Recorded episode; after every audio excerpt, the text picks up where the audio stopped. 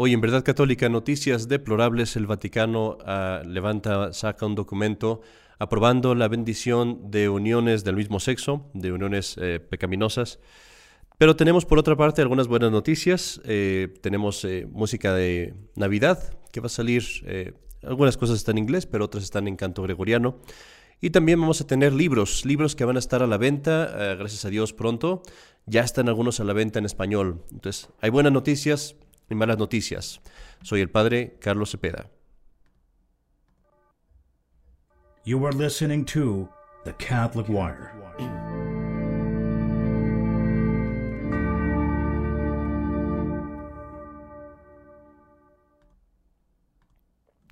No estoy seguro si ese logo tiene el, sonido correcto, pero ya veremos. Bueno, pues el, vamos a empezar primero por algunas eh, buenas noticias y por una frase. Siempre me gusta empezar con una frase. Esta frase no es una frase de santos, no es una frase religiosa, es una frase más bien cultural. Ya he dicho antes que creo que como católicos todos debemos de tener un lado cultural bien eh, cultivado, muy establecido. Este, tenemos la obligación de ser personas cultas para poder defender nuestra fe.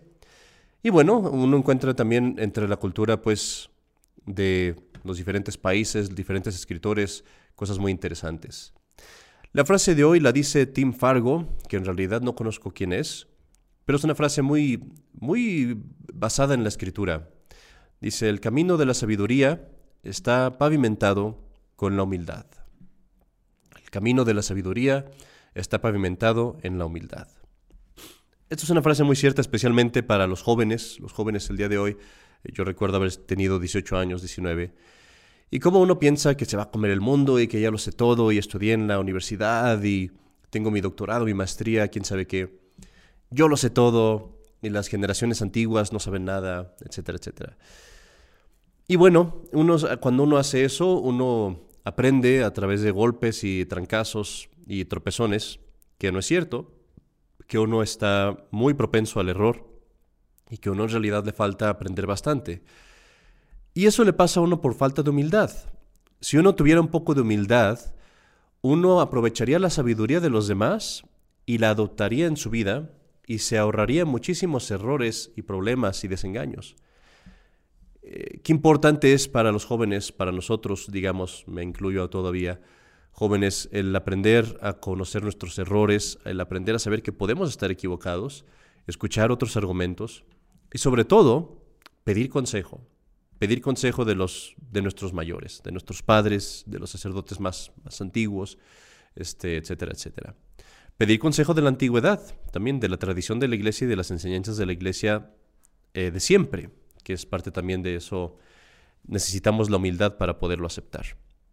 Bueno, esa es la frase de hoy. También vamos a enseñarles una cosa interesante que tenemos en el seminario de aquí en Estados Unidos, y creo que esto ya lo cerré En nuestro seminario siempre ha habido una gran cultura de, musical, de canto sagrado, y acabamos de liberar, eh, si ustedes buscan Mater Dei Seminary, van a ver muchos eh, cantos sagrados que tenemos, varios discos que se liberaron en algún momento.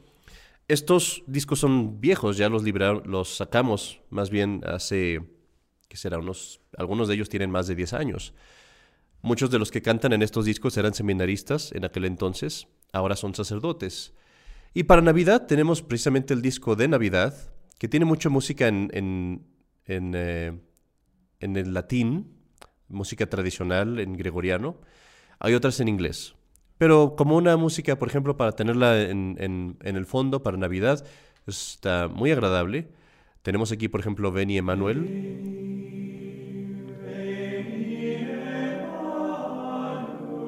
Eso es en latín.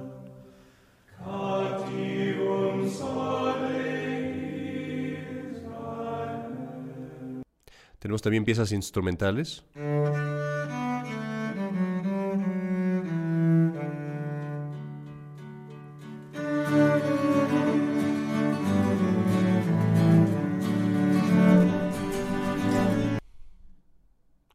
Muchas piezas que son muy antiguas, muy en el buen sentido de la palabra rancias, o sea, que tienen mucho mucha historia.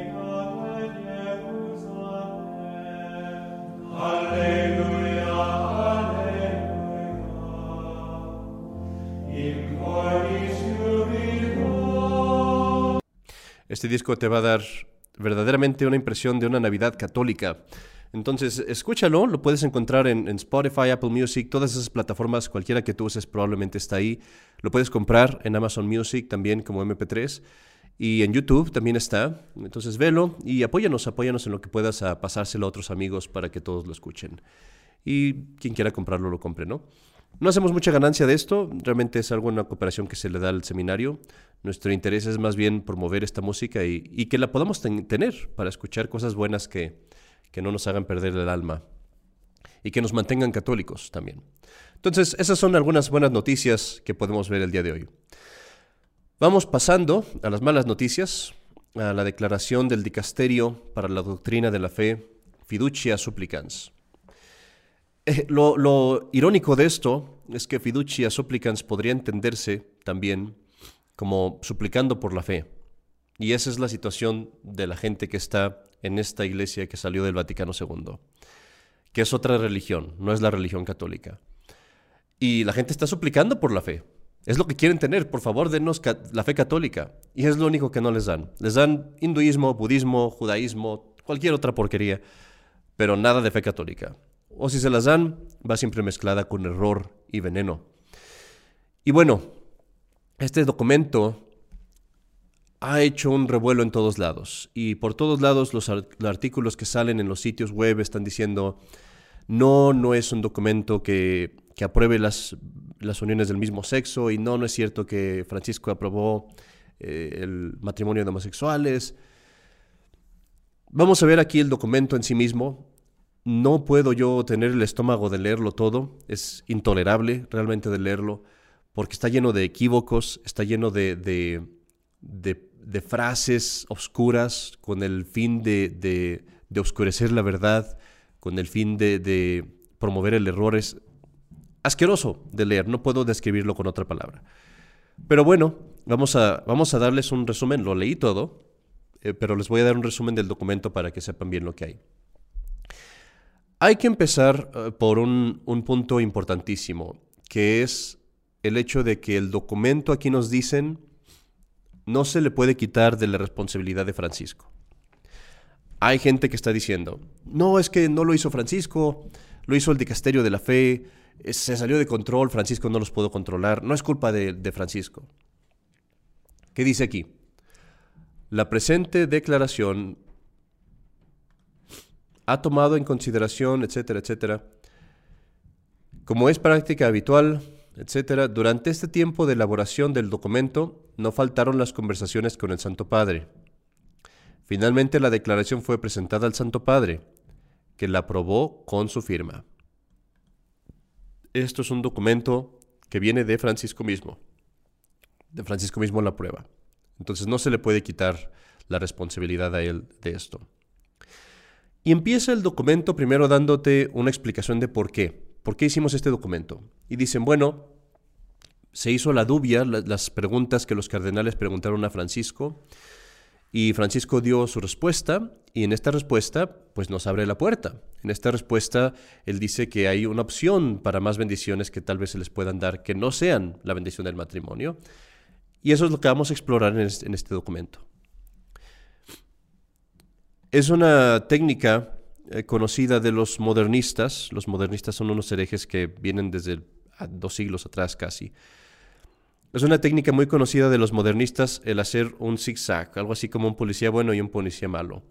Viene alguien, hace estas preguntas, el Papa responde, abre esta puertita y luego viene acá atrás el dicasterio, una autoridad burocrática que nadie ve y esta autoridad es la que es el daño, es la que hace el cambio.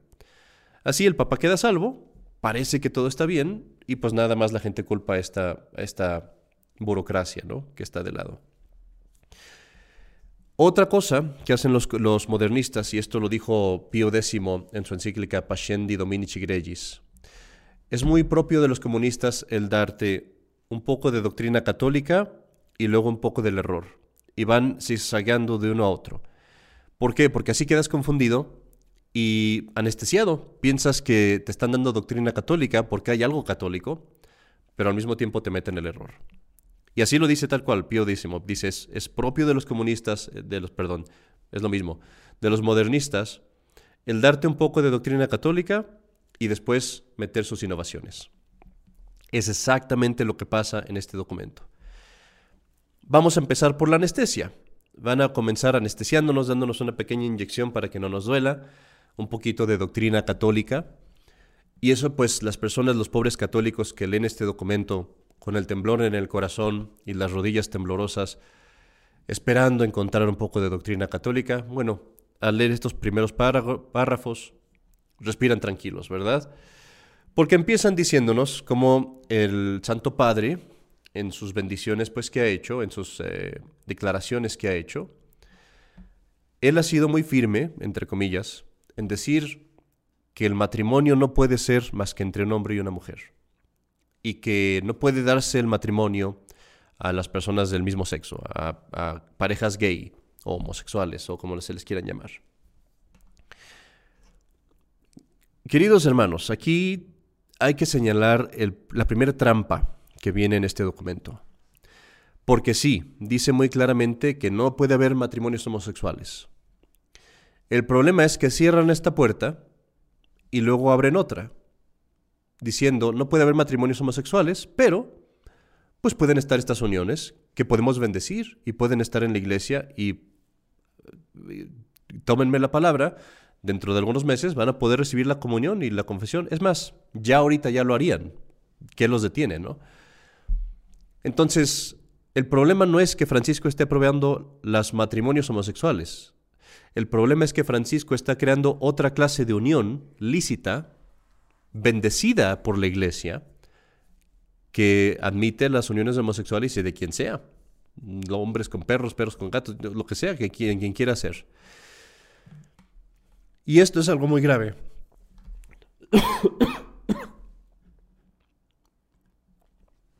Perdón, y esto es algo muy grave porque no falta más. Odio ser yo quien se los haga saber a las personas en el, en el Vaticano II, a todas las personas en las diócesis y en las parroquias modernistas, pero el hecho es que a nadie le importa ya el matrimonio. Desgraciadamente, en mi parroquia, donde yo estoy, y, en los sacerdotes y obispos que seguimos fieles a la fe católica, por supuesto que tratamos de mantener el matrimonio a costa de nuestra vida si es necesario.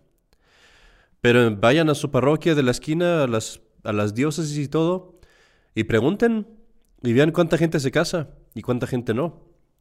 La verdad es que ya ni a las parejas normales les interesa casarse y no se casan. Entonces, ¿Qué de malo tiene, no? Que a los homosexuales no los dejen casarse tampoco, ya a nadie le interesa. Los matrimonios que se casan luego los anulan, los anulan como si fuera ir a comer pan, ir a comprar tortillas a la esquina. Entonces, qué de difícil tiene, ¿no? Pero abren esta puerta de tener otra unión que es lícita y bendecida en la iglesia, y eso es lo que es, está muy, muy mal. Ahora, te dan pues esta, esta inyección anestésica para, o creo que sí se dice así, esta anestesia para que no te duela. Y después te explican en, el siguiente, en, este siguiente, en esta siguiente sección que bueno, las bendiciones litúrgicas sí ciertamente requieren que tú guardes los sacramentos, requieren que tú estés en paz con Dios, que requieren que tú estés en la fe. Esta es la parte que uno dice, ay, aquí hay doctrina católica. Qué bueno casi doctrina católica, pero sí, o sea, no, está tan mal, ¿no? Nos dice aquí, desde un punto de vista estrictamente litúrgico, la bendición requiere que aquello que se bendice sea conforme a la voluntad de Dios. Hasta ahí todo eso está bien, ¿no? Uno podría estar de acuerdo con eso. Y va más allá, dice, estas bendiciones tienen como objetivo principal glorificar a Dios, impetrar sus beneficios, alejar del mundo el poder del maligno, y entonces requieren que la persona tenga aquella caridad que apremia a guardar los mandamientos de Dios. Todo eso suena muy bien. Aún así me quejo porque la, teología católica de siempre es mucho más clara. Simplemente es esto. Si tú vas a recibir los sacramentos, los sacramentos, no las bendiciones, los sacramentos, porque así se les debe de llamar, tienes que estar en estado de gracia, no en estado de pecado. Y para recibirlos tienes que irte a confesar antes. Sencillo, rápido, no hay necesidad de tres párrafos. Pero bueno, aquí no están diciendo nada mal, están diciendo que las bendiciones requieren que uno esté en, en el amor de Dios, guardando los mandamientos. Aquí respira uno tranquilo. Y dice, ah, doctrina católica, todo está bien, no pasa nada malo, ¿verdad? Entonces el Papa no dijo nada malo, no me tengo que preocupar, no salió otra herejía del Vaticano. Pero nos desinflan muy pronto el globito y nos ponchan nuestra burbujita, porque después dice aquí, se debe evitar el riesgo de reducir las bendiciones solo a este punto de vista porque nos llevaría a pretender, para una simple bendición, las mismas condiciones morales que se piden para la recepción de los sacramentos. Esto está escrito distinto en los distintos idiomas, en el inglés no está escrito igual. Y eso es muy interesante, en español lo están haciendo un poco más correcto. En inglés está un poco más borroso este, este párrafo. Pero aquí está el punto, dice, Existe el peligro que un gesto pastoral se someta a demasiados requisitos morales bajo la protección de control.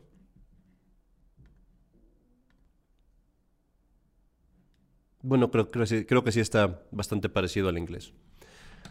Entonces te dicen, sí, las bendiciones requieren los mandamientos, requieren que tengas la gracia, que tengas el amor, pero no lo limites a eso. Hay otras bendiciones que no requieren esas cosas hasta ahí habría cierto punto de verdad, porque realmente uno puede recibir, por ejemplo, sacramentales sin estar en estado de gracia. Eso es cierto. Pero hay que entender que un sacramental no pretende validar algo que tú estás haciendo. Sí, o sea, es diferente que yo les dé a todos, por ejemplo, agua bendita. No me voy a preocupar de cuál es el estado moral de cada quien, porque el agua bendita no requiere eso. Pero si a mí viene alguien y me pide, Padre, denme una bendición porque estoy a punto de ir a robar, bueno, ahí me estás pidiendo una bendición por algo específico que tú estás haciendo. Y ahí ya hay un juicio moral. Y ese es el problema aquí. Es otra cosa típica de los, de los modernistas. Toman una cosa que aplica en un sentido y lo borran, lo mezclan con esto que no aplica en el otro, para tratar de meter su conclusión, que es falsa. Y esto, una cosa que es interesantísima, es que no soy yo nada más, yo que no acepto al Vaticano II y que no acepto estas eh, autoridades heréticas, no se les puede llamar de otra manera, no soy yo nada más diciendo estas cosas. Y los sacerdotes que están conmigo y los obispos que, trabajan bajo los que yo trabajo. Eh, también los mismos sacerdotes que están en el Nuevo Sordo, en la nueva iglesia, en el Concilio Vaticano II, en tu diócesis, en tu parroquia, ellos mismos lo están viendo y ellos mismos se están quejando de esto. Hay artículos, muchos, donde dicen esto. Hay un artículo de un obispo, creo, creo que es de España, y esto está en un, sitio web llamado El Pilar, The Pillar, en inglés. Y él dice así, claramente dice, este documento eh, está redactado de tal, de tal forma que parece diabólico, por lo equívoco que es, lo ambiguo que es, lo inútil que es. Es más, no inútil, dañoso. Bueno fuera que fuera inútil. Es dañoso. Bueno, y entonces hacen esta mezcla, ¿no? De las bendiciones. Y, pasan pues a decir, después de explicarnos aquí cómo la bendición litúrgica sí requiere el estado de gracia y todo eso, hasta ahí todo eso está bien, pasan a empezar a, a justificar y a traer este nuevo tipo de bendición que ya no requiere tus disposiciones, ni siquiera el arrepentimiento de tus pecados, que se te puede dar sin importar tus, tu, si tú te quieres arrepentir o no. Y aquí es donde el documento se pone bastante intolerable, porque empiezan a describirnos bendiciones en la Sagrada Escritura, y empiezan a ponernos todos estos eh, ejemplos, que sí son muy bonitos, pero que no llevan a ninguna conclusión. Y de estas bendiciones empiezan a decir, bueno, en el Antiguo Testamento está esta bendición donde eh, Moisés y Aarón bendicen a la comunidad y en números, eh, Dios bendice al pueblo y sacan una teoría de bendiciones donde dicen hay bendiciones ascendentes, que yo no sé qué significan. ¿Quiere decir eso que bendecimos a Dios en el sentido de que le damos cosas a Dios? Porque si estamos hablando de bendecir a Dios como adorarlo y alabarlo, eso se llama oración. Eso se le puede llamar bendición, pero normalmente le llamamos oración porque nosotros no podemos darle nada a Dios, Él es el que nos da a nosotros. Pero bueno, son bendiciones ascendentes, les llaman ellos. no tengo, no tengo tanto problema con eso. Y las bendiciones descendentes, que son las bendiciones que Dios nos da, donde Dios nos da cosas, nos da gracias, nos da beneficios, etc. Yo me sorprendo que con la creatividad que tienen estos escritores allá en el Vaticano, no hayan puesto también bendiciones paralelas, litúrgicas, a los lados, diagonales, por todos lados. También eso debe existir, me imagino. Pero bueno, no quiero ser sarcástico, es un tema muy difícil y, y triste, realmente es un tema triste. Todo este rollo, porque no tiene otro nombre, este, este palabrería de las bendiciones ascendentes y descendentes, no llevan a ninguna conclusión en el documento, no se utilizan de ninguna forma para justificar la bendición de parejas homosexuales, no sirven de nada. Es una forma de, llenar el documento y tal vez de tratar de hacer que el lector deje de leerlo antes de llegar a la parte importante. Y aquí sí fui un poco sarcástico. De allí pasa el documento a hablar de la disposición que debe haber en las personas. Y todas estos, estas siguientes párrafos que siguen tienen este propósito de decir, una persona, por el solo hecho de, querer recibir la bendición, indica que quiere estar cerca de Dios, indica que tiene buenos, eh, buenas resoluciones, y ya no se le debe pedir más y en ese caso le podemos dar la bendición sin importar las circunstancias, sin importar el mensaje que se le esté dando, ¿no? Entonces están creando este nuevo tipo de bendición en la iglesia, en el que sí, no es litúrgico, no tienes que estar en estado de gracia, pero tampoco es sacramental como los sacramentales, en el sentido de que no se te pide ni siquiera que quieras dejar de pecar o que quieras ser un católico practicante. Tú nomás vienes y la pides y seas quien seas, hagas lo que hagas, estés dando el mal ejemplo que estés dando, estés predicando los errores que estés predicando, yo te la doy. Es una bendición sin consecuencias, sin límites y sin realmente sin beneficios. Y eso es a lo que se enfocan todos estos párrafos, ¿no?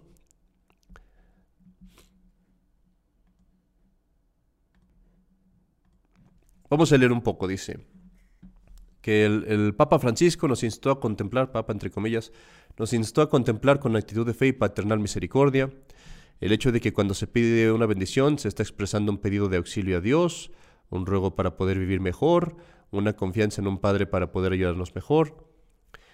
Esta petición, dice, muestra una apertura a la trascendencia. ¿Nos irá a decir aquí tal vez que cuando piden la petición están pidiendo la gracia de Dios? Nos irán a decir que están pidiendo el amor de Dios, el arrepentimiento, la conversión, el salir del pecado, el salvar sus almas, el no ir al infierno, el ir al cielo. Eso sería muy católico. No, nada de eso. Es puro lenguaje de New Age, de la nueva era. Apertura a la trascendencia. Sabe Dios que qué trascendencia sea esa la confianza de su corazón que no se fía solo de sus propias fuerzas, su necesidad de Dios, aunque eso no suena tan mal, y el deseo de salir de las estrechas medidas de este mundo encerrado en sus límites. Aquí quiero enseñar o señalar el otro grande error de este documento y la gran trampa que hay aquí. En ningún momento, en todas las páginas que hay aquí, cuatro o cinco páginas, en ningún momento se señala la necesidad de conversión, de arrepentimiento, de dejar el pecado, nada. En ningún momento se llaman estas, estas reuniones, estas parejas, pecaminosas.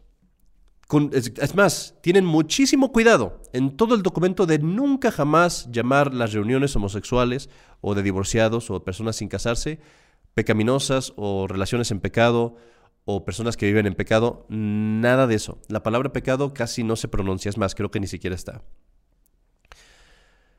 Al contrario, se les llaman reuniones irregulares, este, por ahí en dos líneas se les llaman ilícitas, cosas así. Nunca jamás nada de eso. Y al pecador en ningún momento se le exhorta a arrepentirse.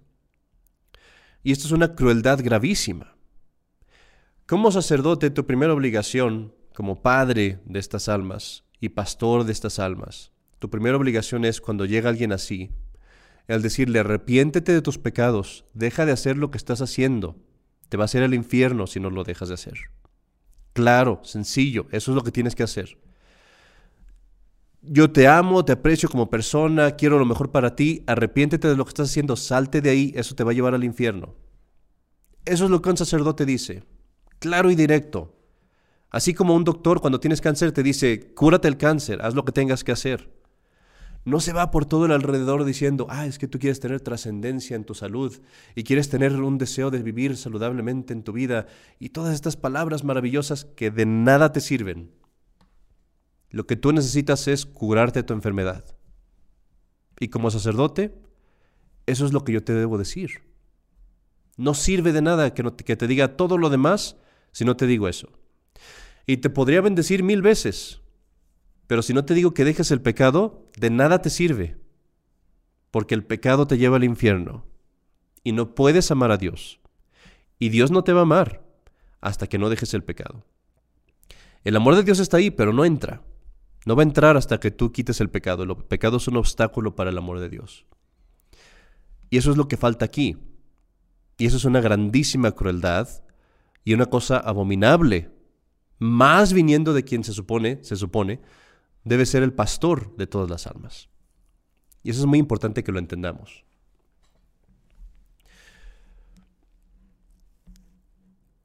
Nos dice aquí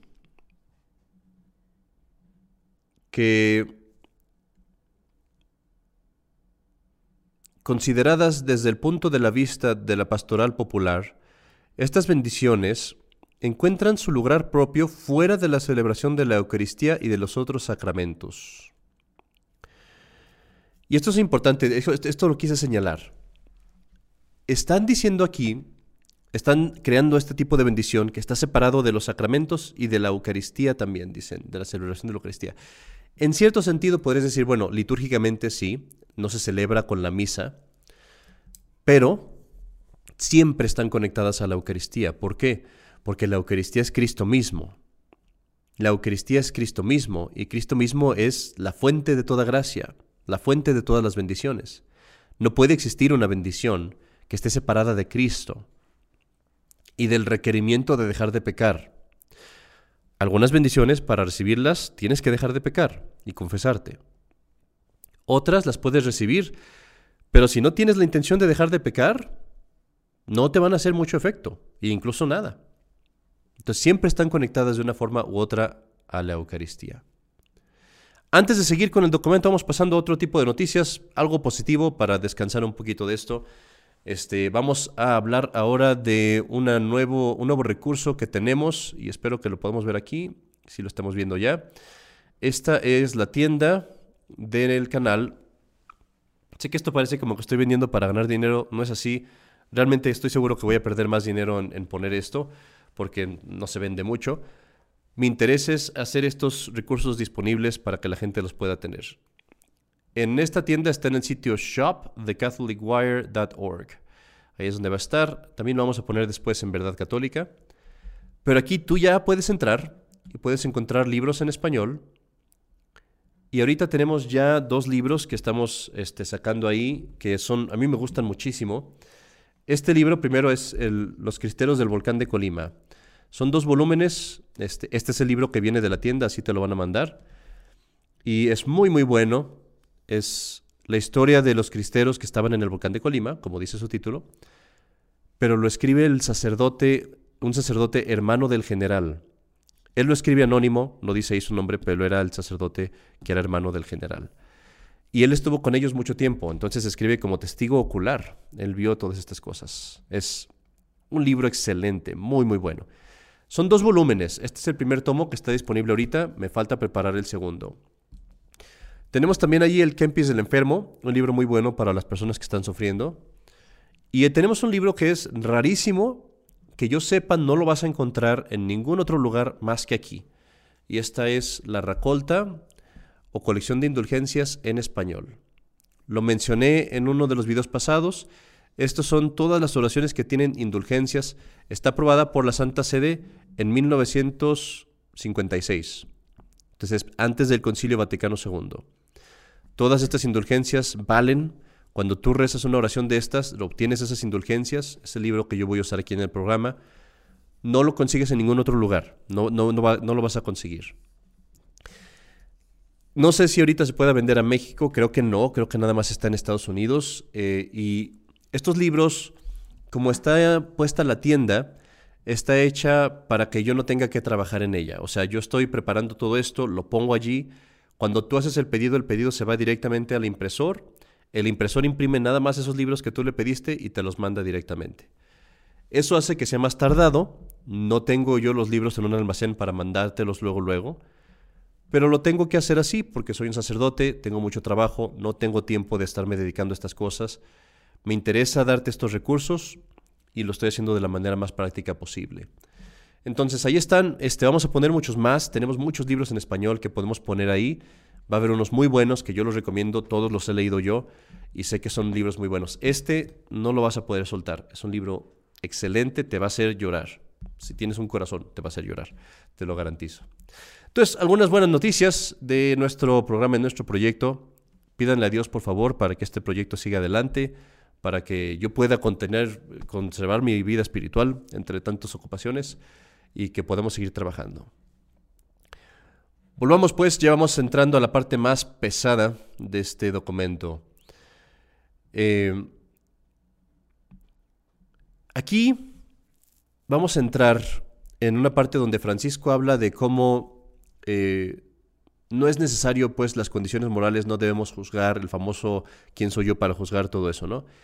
Y esto, aquí hay que señalarlo, Francisco está enseñando una cosa, un, error condenado por la iglesia, que se llamaba eh, ética situacional, situation ethics. Y eso quiere decir simplemente la idea de que no podemos juzgar si alguien comete pecado o no, o más bien no se puede saber ni siquiera si alguien comete pecado o no, porque va a depender enteramente, totalmente, de las circunstancias de la persona. No hay que confundirnos. La teología católica siempre ha enseñado que tú cuando cometes un pecado puede haber atenuantes. Es decir, que puede ser que no seas responsable en un grado, eh, que puede ser que seas responsable en un grado mayor o menor dependiendo de las circunstancias. Por ejemplo, si yo soy una persona que tiene una forma de retraso mental y robo algo, no soy tan culpable como si yo soy una persona que está en, mis, en todas mis facultades y robo algo. Ahí claro está que sí va a haber este, una gran diferencia, ¿no? Pero la ética situacional básicamente lo que dice es que, que realmente casi no hay pecado, que, que las personas pueden estar movidas por sus circunstancias de una forma emocional o porque tuvieron una vida difícil y entonces realmente no cometen casi nadie comete pecado mortal. Este error fue condenado varias veces por el Papa Pío XII y, y en palabras muy explícitas. Y este error es precisamente lo que enseña Francisco en lo que sigue aquí en este documento.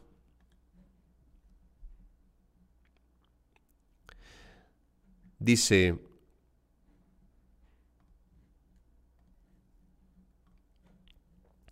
La Iglesia también debe evitar el apoyar su praxis pastoral en la rigidez de algunos esquemas doctrinales o disciplinares. Quiero que te fijes aquí muy bien en lo que están diciendo. Te están diciendo, tú sacerdote, tu práctica pastoral no se debe de apoyar en el dogma, esquemas doctrinales, o en la moral, esquemas disciplinares. ¿En qué se basa entonces? Como sacerdote, ¿en qué me voy a basar yo para tomar mis decisiones si no es en el dogma y en la moral? En, en rígidos, establecidos, eh, firmes esquemas doctrinales y disciplinares. Dice, la iglesia debe evitar, o sea, no lo hagas, debe evitar el apoyar su praxis pastoral en la rigidez de algunos esquemas doctrinales y disciplinares. Sobre todo cuando dan lugar, y estas son palabras de Francisco, a un elitismo narcisista y autoritario, en donde en lugar de evangelizar lo que se hace es analizar y clasificar a los demás. Es el famoso ¿quién soy yo para juzgar? pero con esteroides. Y llega más adelante a decir que hay que tener en cuenta el hecho de que en situaciones moralmente inaceptables desde un punto de vista objetivo, la misma caridad pastoral nos exige no tratar sin más de pecadores a otras personas cuya culpabilidad o responsabilidad pueden estar atenuadas. Esto es situation ethics, es, eh, ética situacional, Es lo que fue condenado por la doctrina, por la, la Iglesia Católica. Y esto lo vemos, está en un documento, lo tengo aquí en inglés, pero lo puedes tú conseguir en español. lo dijo ya Pío XII, lo condenó muy claramente en 1952. Y ahorita que lea lo que dice Pío XII, puedes imaginarte tú así a Francisco por un lado y a Pío XII por el otro y se están contradiciendo totalmente. Francisco dice una cosa, Pío XII dice no. Vamos releyendo lo de Francisco. Dice, debes evitar el apoyar su praxis pastoral en la rigidez de esquemas doctrinales o disciplinares, dando lugar a un elitismo narcisista, autoritario, etcétera, etcétera. Vamos a ver lo que dice ahora Pío XII. esta nueva moralidad, la que enseña Francisco, esto es en 1952, pero esta nueva moralidad afirma que la iglesia en lugar de, de, hacer la ley de la libertad humana y del amor, se basa casi exclusivamente con excesiva rigidez en la firmeza e intransigencia de leyes morales, teniendo recursos siempre o frecuentemente a términos como está uno obligado, no te es lícito, que tiene, ellos dicen, mucho de un aire, de una pedantería degradante. Es exactamente, casi palabra por palabra, lo contrario de lo que está diciendo Francisco. Francisco dice, esto es así, y Pío, dice, Pío XII dice, hay unos que dicen esto exactamente, lo que Francisco acaba de decir. Y luego, ¿qué dice Pío XII? Dice, pasa que esta acusación de rigidez excesiva que se hace contra la Iglesia por estos que apoyan la nueva moral, en realidad es un ataque a la persona de Cristo mismo. O sea, Pío XII dice, cuando Francisco nos dice esto, que la Iglesia es muy rígida y que la Iglesia se basa demasiado en las leyes morales y que la Iglesia tiene esta pedantería degradante, Francisco no está atacando a la Iglesia, está atacando a la adorable persona de Cristo mismo. Y tú puedes ver este documento. Es el mensaje de radio de marzo 23, 1952, llamado La Familia, la familia en italiano. Es directamente una condenación de lo que Francisco dice. Y por eso, esto, este error, Situation Ethics, lo condenó el Santo Oficio, en Roma lo condenaron, y esto fue en 1952. Se prohibió que esta doctrina fuera enseñada o aprobada, propagada o defendida. Y es lo que Francisco está usando y enseñando ahora en este documento.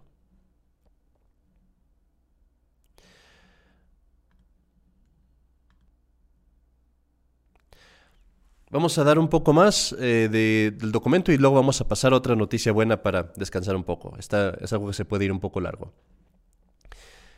En el resto de los siguientes párrafos que siguen, el Papa va a tratar, bueno, Francisco va a tratar de justificar el hecho de que se les pueda dar bendiciones a personas que están activamente, activamente eh, predicando el pecado. O sea, viviendo en pecado y, y pidiendo que se, la gente se le acepte, ¿no? Y él entonces va a decir, bueno, es un argumento falso, como hacen los modernistas. Va a decir, bueno, hay muchas bendiciones que se dan donde el sacerdote no, no examina la condición moral de las personas. Por ejemplo, cuando uno bendice a todo el pueblo, tú no te vas a fijar si una persona está bien o mal, tú bendices a todos y Dios da las bendiciones, ¿no? Eso es lo que dice aquí en estos párrafos, en el 26, 27, 28. Y dice, así es. Y esto, mis queridos hermanos, es un total engaño, es, una cosa deshonesta más no poder. Es agarrar un argumento, como dije, que, es de una cosa y tratarlo de aplicar en otra cosa donde no, no tiene nada que ver. Uno como sacerdote, cuando tú das la bendición a un pueblo, a un grupo de gente, tú asumes que todos son católicos practicantes, que todos tienen la fe. Ciertamente no te vas a preocupar de si uno está en pecado o no, no te corresponde, tú das la bendición y ya. Pero esa bendición no está mandando ningún mensaje fuera de que los católicos que son miembros de la iglesia reciben las bendiciones de Dios, si están ellos bien dispuestos. No estoy aprobando nada que ellos hacen. Pero aquí no estamos hablando de lo mismo, creo que ya dije esto. Aquí si me llegan a mí Pedro y Juan y me piden que bendiga su unión, ya no se trata yo de estar bendiciendo personas al azar. Aquí estoy bendiciendo algo en particular que ellos hacen. Es una acción, una enseñanza además. Y al hacer eso estoy mandando un mensaje. Le estoy mandando un mensaje a ellos de que lo que están haciendo ellos es digno de bendición. Le estoy mandando un mensaje a los demás de que no los pueden juzgar o corregir o exhortar ni siquiera a convertirse, porque yo mismo los estoy bendiciendo en nombre de Dios y Dios los bendice. Y entonces yo mismo me estoy disparando en el pie para no poderles predicar ya contra este error, para ya no poderlos exhortar a salir del pecado. Esa bendición tiene muchísimas implicaciones, porque no es una bendición al azar sin conocimiento. Es una bendición con pleno conocimiento sobre una acción en particular y un modo de vida particular. Y eso es muy grave. Y eso es una gran, es una gran mentira, que este documento pretenda poner las dos cosas en paralelo como si lo fueran, cuando no lo son, claramente no lo son. Y bueno, ya la anestesia se nos está empezando a, a ir, ya nos estamos empezando a sentir el dolor, ya empezamos a sentir ese olor de azufre, y el olor del pecado y del demonio aquí en este documento. Y pues ya vamos a empezar a, leer tal cual lo que se nos dice. Pasan a decirnos, la prudencia y la sabiduría pastoral pueden sugerir que evitando formas graves de escándalo o confusión entre los fieles, el ministro ordenado se una a la oración de aquellas personas que, aunque estén en una unión que en modo alguno puede paragonarse al matrimonio, son muchísimas palabras. Lo que están diciendo es una unión en pecado, una unión pecaminosa, personas que viven en pecado. Y están diciendo simplemente que el sacerdote puede rezar con personas que están en pecado y apoyar su oración y, su invocación de la ayuda y de, guiarse, de dejarse guiar hacia una mayor comprensión de su designio y de amor de vida, etc. Ok, vamos haciendo una pausa aquí. Hay muchas personas que están diciendo en los artículos por ahí, este documento no aprueba las bendiciones de, uniones homosexuales. No, no, no, el Papa dijo muy claramente que esos no son matrimonios. Bueno, ya hablamos de eso, cómo está creando una unión aparte. El Papa no quería hacer eso, en ninguna parte dicen, es más, muchas veces dicen que no se deben aprobar. Bueno, aquí está el título del documento, el título de la sección. Las bendiciones de parejas en situaciones irregulares y de parejas del mismo sexo. O sea, es el título. ¿Cómo hacer bendiciones de parejas que viven en pecado mortal? De parejas que viven en escándalo. De parejas que rechazan abiertamente a Dios para vivir en su situación inmoral. Y este es el párrafo que si viviéramos en buenos tiempos, habría un papa verdadero que con este párrafo le diría a Francisco, eres un hereje, estás excomulgado, sal de la iglesia, eh, anatema, anatema sit. Este sería el párrafo que se usaría para condenar a Francisco de herejía. Y a todos los que lo firmaron. Aquí, dicen, se coloca la posibilidad de bendiciones de parejas en situaciones irregulares, es decir, pecaminosas, es lo que debería de decir ahí, y de parejas del mismo sexo, cuya forma no debe encontrar ninguna fijación ritual, para no producir confusión con la bendición propia del sacramento del matrimonio. Fíjate aquí la parte, importante. En estos casos se imparte una bendición que no solo tiene un valor ascendente, sino también descendente del mismo Dios, sobre aquellos que reconociéndose desamparados y necesitados de su ayuda, no pretenden la legitimidad de su propio estatus. Pon atención en este punto. Están diciendo muy claramente que esta bendición no solamente es un valor ascendente, o sea, no solamente es una oración que tú estás elevando a Dios, sino que es descendente también, o sea, Dios va a bendecir la unión. Pero va a bendecir nada más a las personas. Va a bendecir a la persona individualmente, o sea, no va a bendecir la unión misma, ¿verdad? ¿Qué dice aquí? Ruegan que todo lo que hay de verdadero, bueno y humanamente válido en sus vidas y relaciones.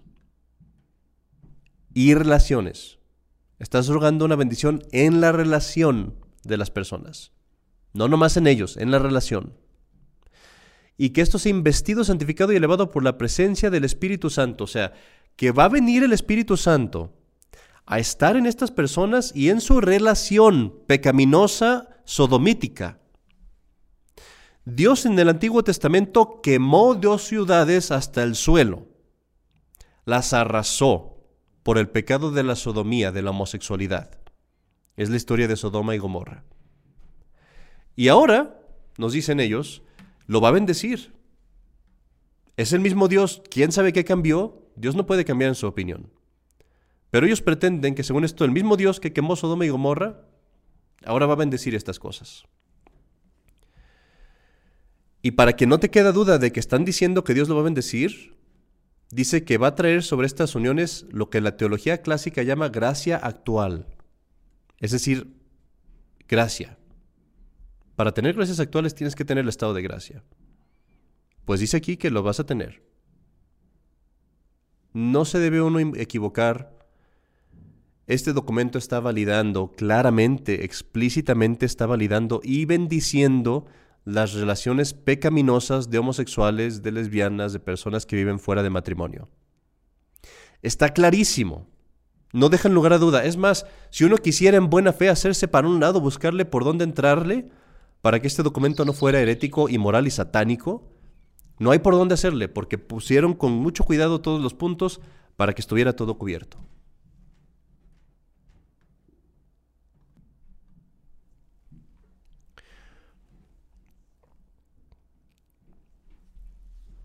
Veo uno aquí lo que había comentado yo, que en ningún momento se llama al pecador a arrepentimiento.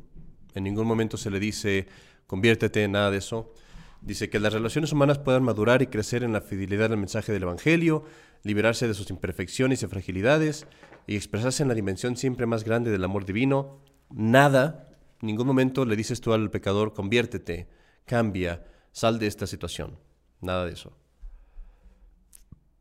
Ahora, muchas personas están defendiendo este, este documento diciendo, mira, pero tú tienes que ver cómo el Papa está diciendo que no lo pueden hacer como un matrimonio, ¿verdad? Aquí vemos en el párrafo 39, vemos que dice, para evitar cualquier forma de confusión o escándalo, pausa.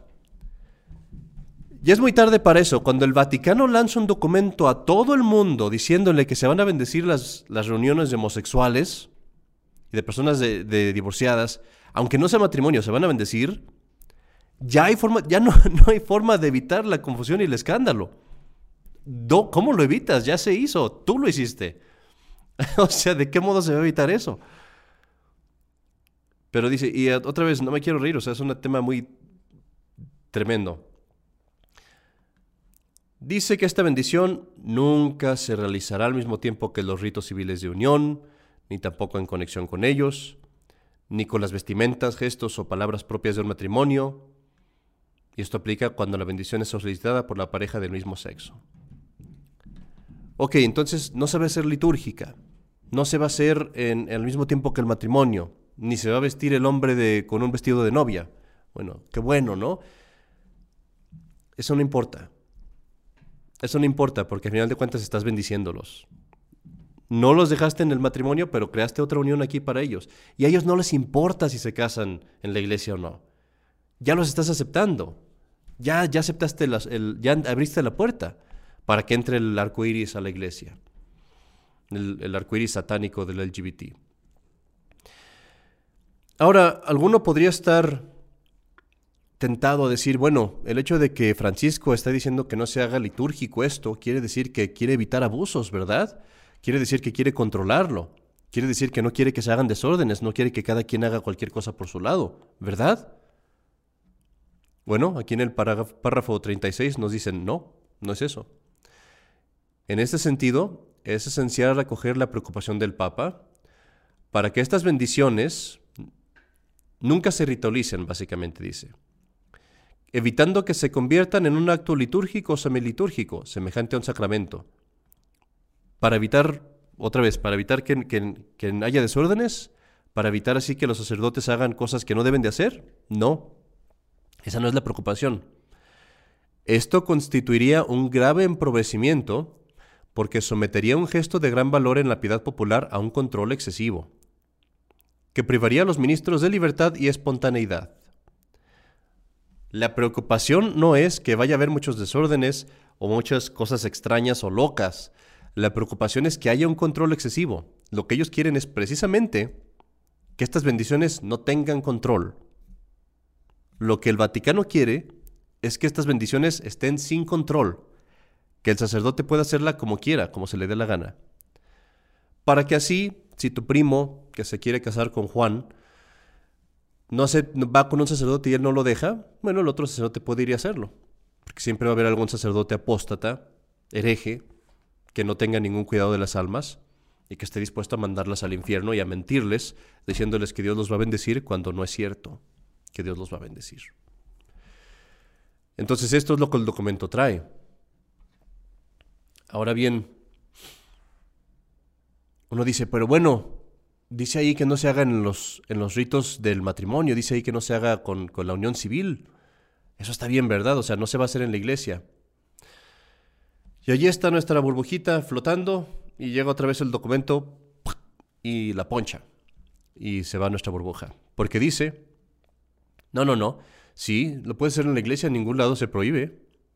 Tal bendición puede encontrar, encontrar su lugar en otros contextos, la visita a un santuario, que son iglesias, el encuentro con un sacerdote, la oración recitada en un grupo, durante una peregrinación, donde quieras, haz esta bendición. Por eso no la estamos poniendo en la liturgia, para que tú puedas hacerla como quieras, donde quieras, sin ninguna restricción.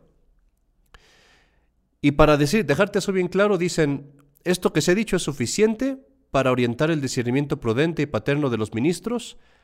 Además de estas indicaciones, ya no vamos a dar más respuestas. Ya dijimos todo lo que teníamos que decir.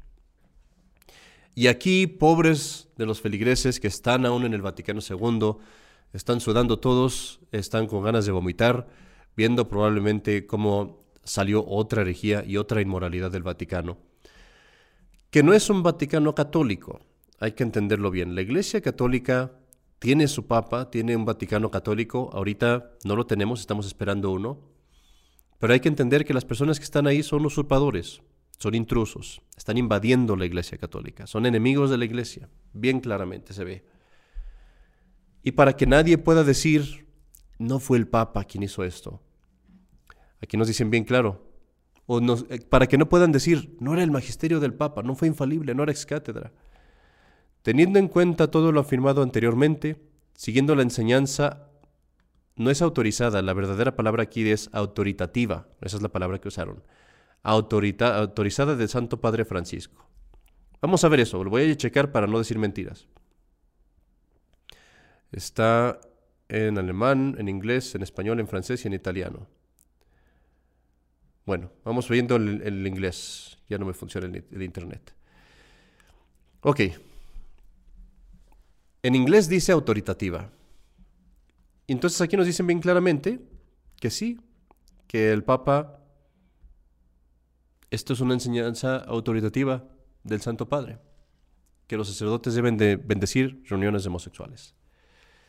Queridos hermanos, este programa ha sido muy largo, pero es un tema complicado y difícil. Eh, antes de irnos, quiero hablar de otra cosa que tenemos por aquí y es otro, vamos a hacer un pequeño break para mostrarles otra música que tenemos de Navidad. Esto es también eh, casi todo en inglés, pero a quien le guste. Eh, pueden buscarlo como The Kosovich Choir. Son feligreses aquí de nuestra parroquia que también están cantando muy bonito. Y también para quienes lean en inglés, en la página de catholicwire.org vamos a empezar a liberar, a sacar, publicar, debería decir, artículos en inglés eh, muy interesantes donde tratamos de la crisis de la iglesia, de asuntos espirituales. Allí lo vas a ver así en tu celular, va a aparecer como lo ves aquí en esta pantalla. La página otra vez es de catholicwire.org. Es la versión en inglés de nuestra página de verdad católica.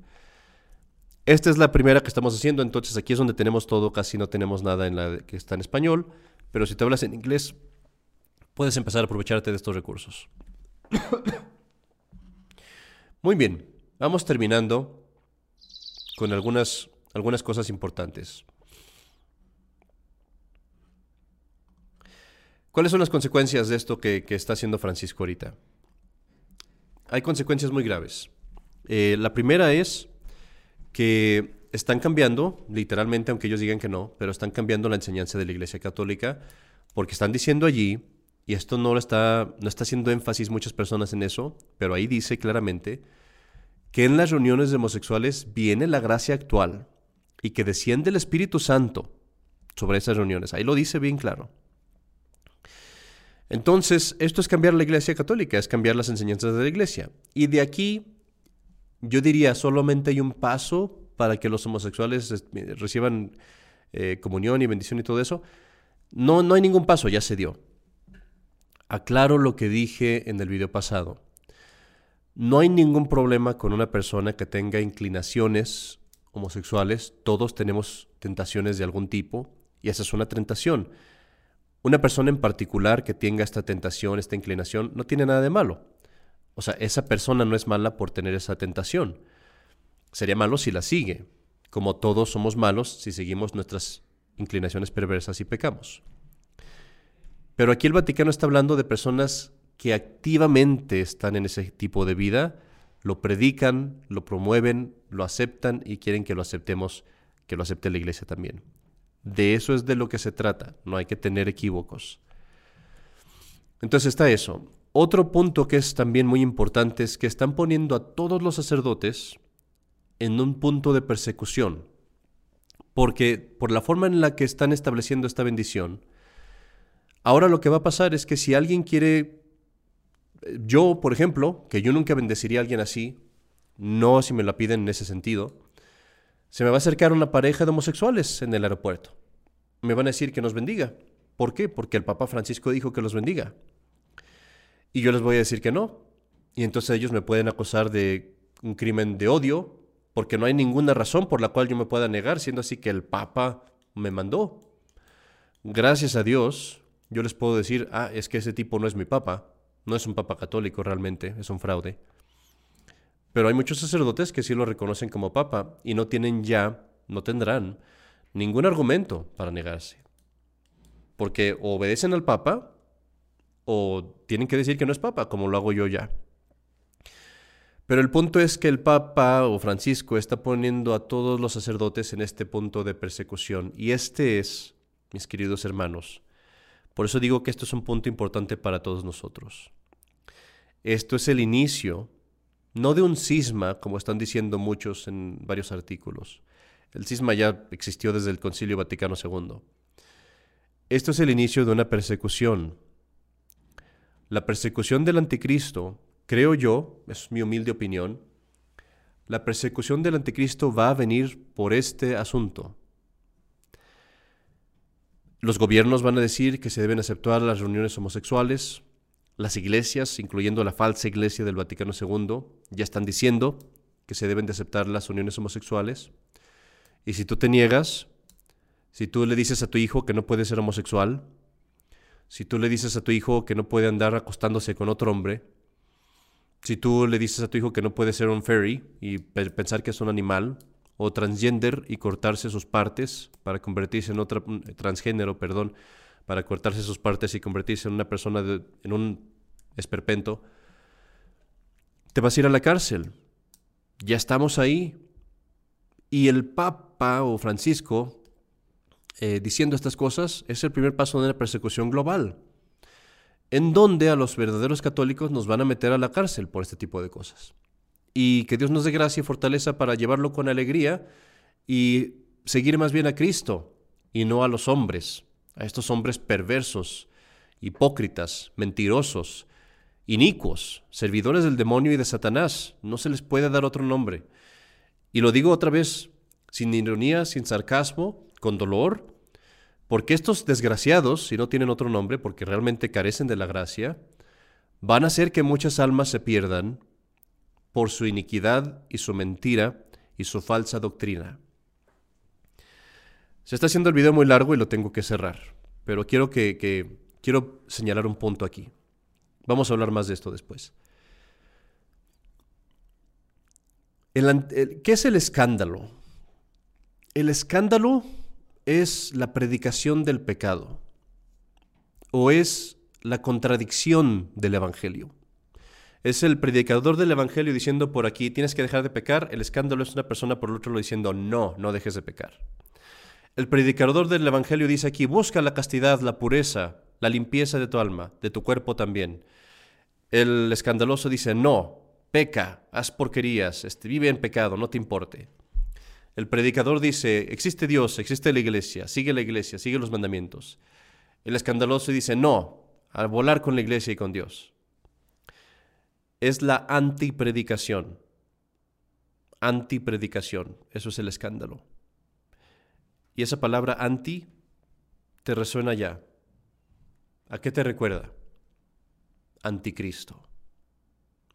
El anticristo es alguien que se presenta en lugar de Cristo, no en contra de Cristo aparentemente, sino en lugar de Cristo. Eso quiere decir la palabra anti. En lugar de Cristo. ¿Y qué va a ser el anticristo? Una antipredicación, escándalo. Predicar lo contrario del Evangelio. El Evangelio me dice una cosa, yo te predico otra. Eso es escándalo. Eso es lo que el Vaticano acaba de mandar. Y los sacerdotes y las personas que sigan esto van a seguir el anti, la antipredicación. Y eso quiere decir que están preparándole el camino a nada más ni nada menos, cuando sea que llega, 100 años, 20 años, un mes, están preparando el camino del anticristo. Es una tristeza que tengamos que liberar este video en Navidad, pero pues ahorita es cuando el anticristo sacó estas cosas, o los que trabajan para el anticristo las sacaron, y ahorita es cuando las tenemos que liberar. Pero fuera de eso, les deseo a todos una feliz Navidad. Espero que este video lo vean después de Navidad, eh, cuando eh, Dios mediante ya estén en otros asuntos. Pero celebremos la Navidad con gusto, con entusiasmo. Sabemos que Jesucristo vendrá. Recordemos que el Adviento festeja dos venidas de Cristo, la primera en la Navidad y la segunda, la del juicio final. Jesucristo vendrá y nos dará todo nuestro merecido, todos tenemos nuestros pecados. Pidámosle que con misericordia nos perdone los nuestros. Pero Él resolverá todos estos problemas, quitará los falsos pastores, quitará la mentira, el crimen, el pecado, la maldad, y dejará en este mundo solamente la bondad, la misericordia, la pureza, la castidad también, y la Santa Iglesia Católica. Soy el Padre Carlos Cepeda, y esto es Verdad Católica. Dios los bendiga.